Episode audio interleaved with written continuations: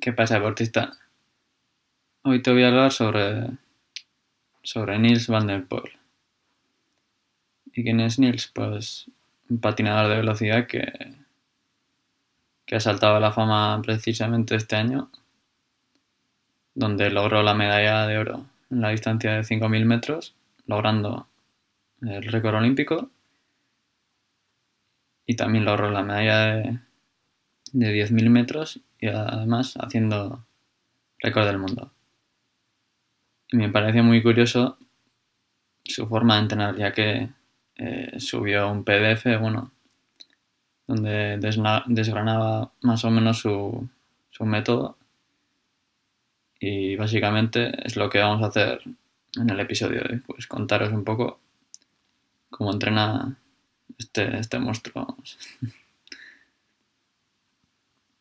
los objetivos principales de, del entrenamiento, mejor dicho, del entrenamiento método tradicional, se basaba en trabajar todos los determinantes del rendimiento, el V2 Max, el LT2 y la economía. Pero para Nils eh, parece que hay solo dos ingredientes. La capacidad aeróbica y la el ritmo de carrera. La capacidad aeróbica la definiríamos como la bueno, lo define él como la capacidad de hacer muchas vueltas a ritmo de competición y la velocidad de carrera pues la capacidad de hacer una vuelta a ritmo de carrera, o sea, todo muy simple. Y empezando con las curiosidades, tiene una periodización bastante curiosa, ya que dentro de una semana entrena los cinco días entre semana, o sea, de lunes a viernes, y los dos días del fin de semana no entrena, no hace nada. o bueno, se dedica a salir a pasear o, o a pasar tiempo con los amigos. Y esto dice él que le trae muchos beneficios. Primeramente, una desconexión mental de, 48 horas. Luego diríamos que, vive como una persona normal, ya que pues eso, trabaja o entrena de lunes a viernes y luego descansa el fin de semana. Otro de los beneficios es que después de dos días de, de inactividad, el lunes vuelve con ganas de entrenar. Aparte de que reseteas al cuerpo, luego es mucho más fácil controlar la carga, ya que con dos días, o sea, vas a llegar descansado a la siguiente semana sí o sí, así que... Y bueno, si, si no es el caso, él dice que, pues eso, que si las piernas o el pulso no responden, se puede alargar el descanso. Pero bueno, para algunos igual 48 horas es demasiado eh, tiempo sin entrenar pero bueno, él dice que le ayudaba a salir de su zona de confort, a crear una vida con sentido y, no sé, salir de esa burbuja en, el que están todos los deportistas. Además le ayudó, pues eso, a, a estar como en la derrota, a tomar las cosas sin tanta seriedad y por el contrario también, pues eso, a valorar más el patinaje.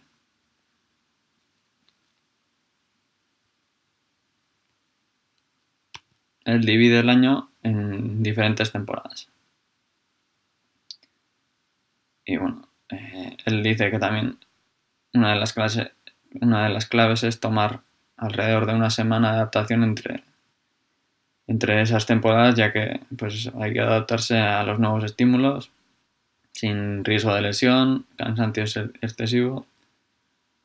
Empezamos con la temporada aeróbica que empieza justo al acabar la temporada de patinaje y consiste en unas 30 o más horas de entrenamiento, o sea, imaginados. Bueno, los que estéis viendo en el formato vídeo, o sea, entran, más de 6 horas por sesión y esta temporada tiene una duración de 3-5 meses. Durante esta, este periodo come mucho, o sea, hasta 7000 calorías, no me extraña con lo que entrena, y si mira el peso, igual está unos 5 kilos por encima de su peso óptimo de, pues de competición. Para él no hay, que, no hay que trabajar la intensidad todo el año. Al final, eh, con una mayor capacidad aeróbica, pues hay mayor capacidad de aguantar las sesiones más intensas que vendrán más adelante. Y durante esta temporada también suele darse premios al, entrenar tantas horas y no se obsesiona tanto. De hecho, tiene bastante libertad fuera de los entrenamientos, con amigos, eh, alcohol. La típica pretemporada, lo que llaman, de más de 30 horas a la semana. Y consiste básicamente en sesiones encima de la bici de 6-7 horas, algunas veces esquí de fondo, bueno, una bestialidad. y todo en zona 1, zona 2, o sea, por debajo del primer umbral. Él dice que es bastante difícil de entrenar tantas horas, sobre todo mentalmente, y utiliza estrategias como pues parar a mitad de, tiempo, mitad de entrenamiento a comer, eh, ponerse retos deportivos de, yo qué sé, eh, hacer 500 kilómetros en bici o 100 millas corriendo. Él intenta hacer el entrenamiento más divertido y así tener más, más motivación. La siguiente temporada es la temporada del umbral o del, del LT2. Aquí empieza a bajar el volumen de entrenamiento solamente a 25 horas y con una duración de este periodo de unas 10-12 semanas.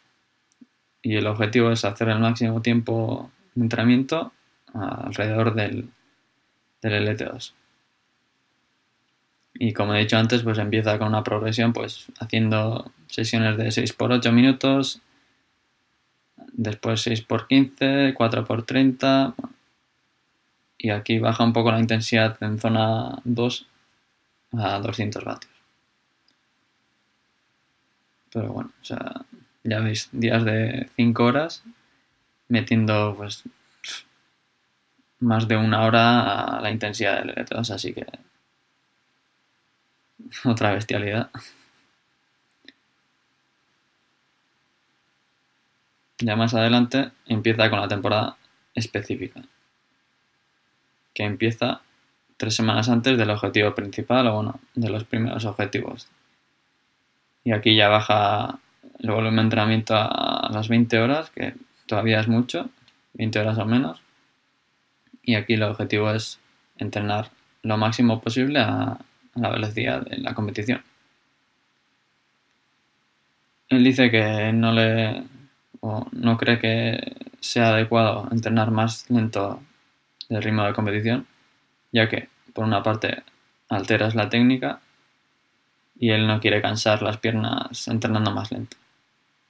Y siempre, ah, siempre complementa las sesiones de, de patinaje con sesiones de bici después. O sea, como descalentamiento, pues dos, dos horas y media o tres en bici.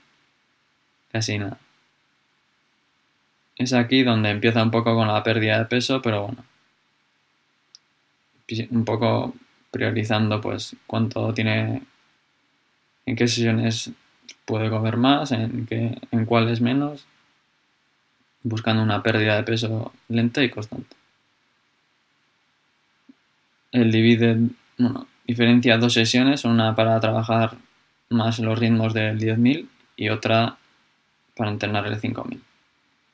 Y dedica semanas enteras a entrenar en una distancia o en otra. Evidentemente baja un poco el volumen cuando está entrenando para el 5000. Y gracias a, la temporada aeróbica, pues es capaz de hacer hasta 5 sesiones de intensidad seguidas. Así que imaginaros. En el formato vídeo tenéis un poco pues eh, las sesiones detalladas.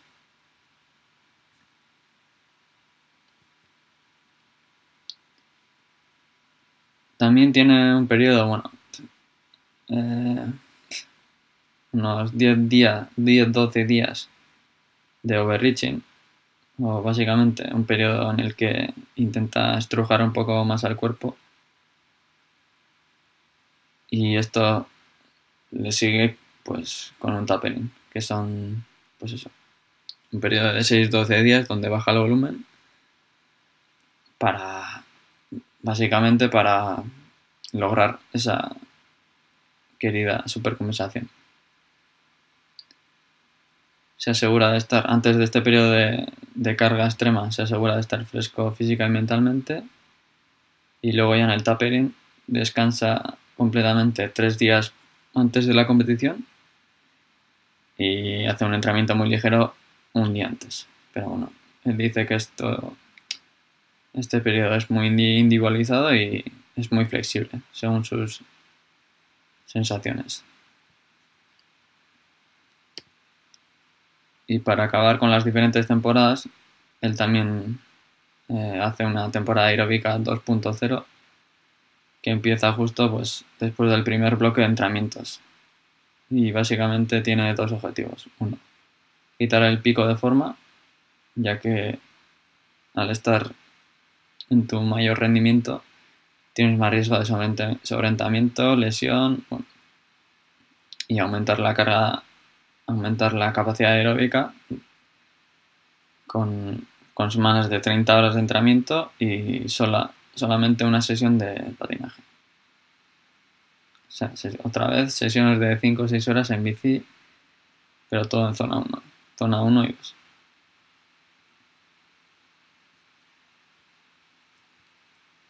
Otras cuestiones que, que habla en el, bueno, en el PDF son el pacing, que intenta realizar un pacing negativo bueno, o más o menos constante. Otra de las cosas que habla es que al principio tenía miedo de, de eso, de, de que las mismas sesiones no le generasen adaptaciones.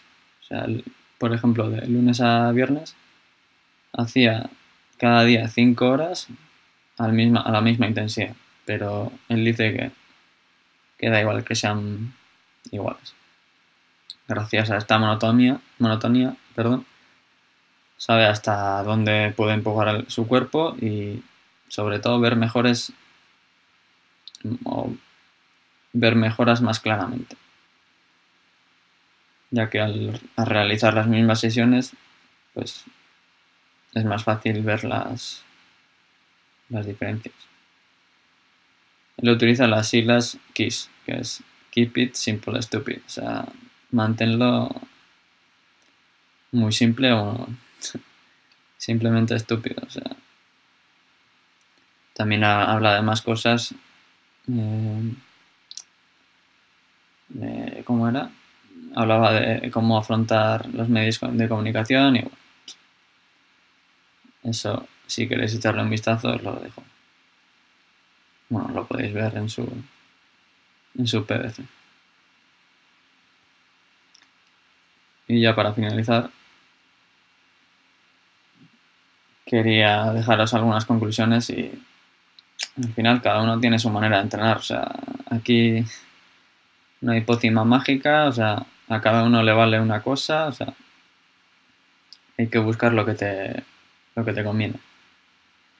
Y sobre todo hay que salir de lo establecido, o sea, ¿quién se imaginaría que, un tío entrenara cinco días, dos descansos, o sea, pone patas arriba todo lo que está en la teoría del entrenamiento, así que, como he dicho, al final es cansar al cuerpo y, buscar esa supercompensación. Y él lo que hace muy bien es escuchar mucho al cuerpo, o sea, no tiene miedo de dejar una sesión o atrasarla o, o coger, coger más días de descanso. Esa es la clave, o sea. Y sobre todo entrenar, no nos olvidemos que hay que entrenar duro y mucho, que es un deporte aeróbico. O sea, no sé, tardará 12 minutos así completar el 5000 y 20 y pico el 10.000 y mira, entrena hasta 30 horas, o sea, 30 horas entrena pues como mucho los ciclistas de élite, así que... Pues nada, aquí acaba el episodio. Si te ha gustado, pues me alegro y nada. Cualquier duda me lo dejas por comentarios y bueno, si necesitas más ayuda, pues chequea mi web o me mandas un, un mail si necesitas que te ayuden tus retos deportivos. Venga, hasta la siguiente.